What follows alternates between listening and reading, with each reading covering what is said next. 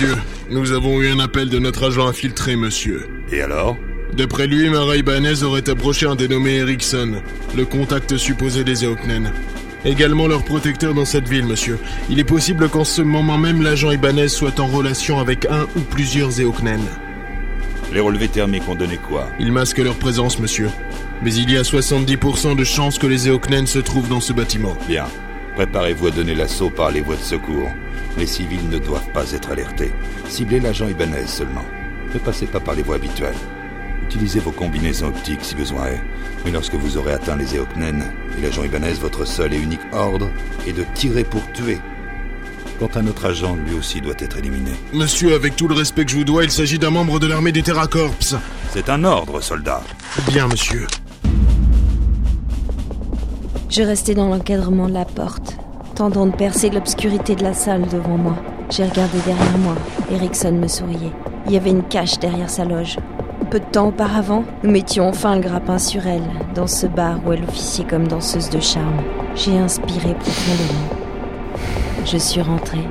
Le mur s'est aussitôt refermé derrière moi. Des faibles lumières ocre s'allumèrent aussitôt, éclairant une salle circulaire. Au milieu, une femme attendait. Le regard rivait sur moi, le visage inexpressif.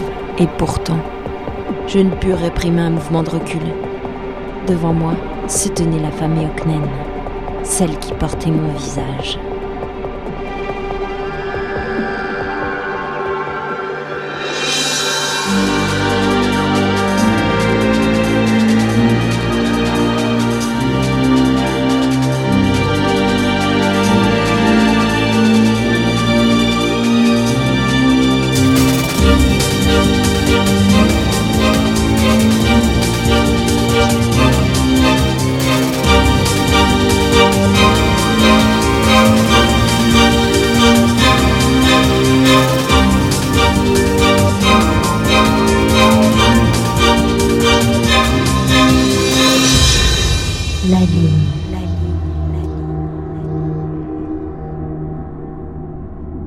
J'ai aussitôt porté la main à mon arme, accrochée à ma ceinture dans mon dos.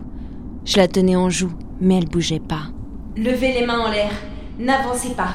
Pas de geste brusque. Je suis un agent de secteur et par ordre du gouvernement des nations, vous êtes soumis à la loi de cette planète. Toute parole pourra être retenue contre vous. Vous me dites mes droits alors qu'ici, je n'en ai aucun. Mara Ibanez. Je la tenais en joue. Elle ne bougeait pas. Cette voix, j'avais l'impression de m'entendre après une prise de drogage de cas.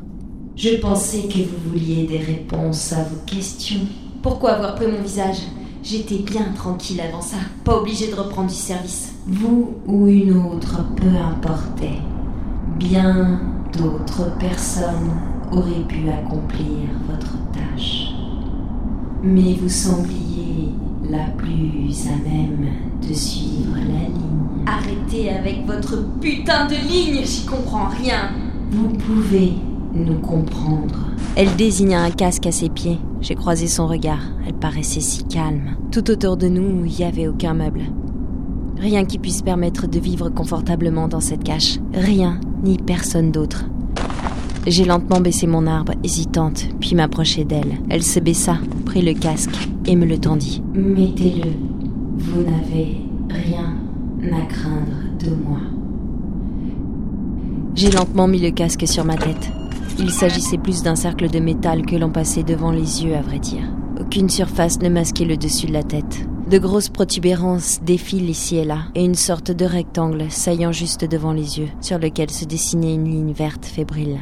Et maintenant J'ai les réponses aux questions, c'est ça? Il n'y eut aucune réponse, juste un immense flash.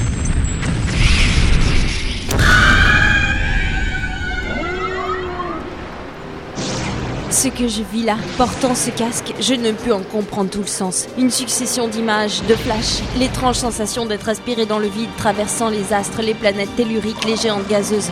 Tout allait si vite. Melkart se tenait devant moi, la lèvre blessée, une arcade ouverte, une main tendue vers moi, le regard triste. Il portait une étrange combinaison noire, sale, une succession d'images. Une sorte de carrière métallique dans laquelle pendaient de longs cercueils de verre. Non, pas des cercueils, des caissons de carbonite. De la congélation.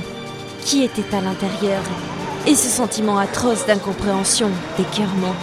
Et le visage d'une fillette. La fillette que j'avais vue à l'aéroport avant de partir pour le Caire.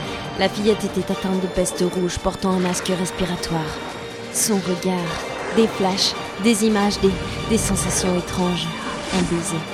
Et l'aspiration, le vide, les planètes, la galaxie. Je m'éloignais de mon monde. Je partais loin. Je suivais une seule voie pour finalement apercevoir au loin, dans l'espace.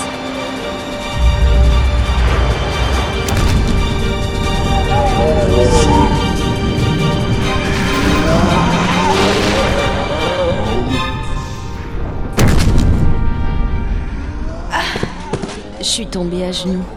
La femme Octane m'ôta le casque. Mes yeux me faisaient atrocement mal. J'ai. J'ai vu la ligne. Je sais ce que c'est. Je sais ce que c'est.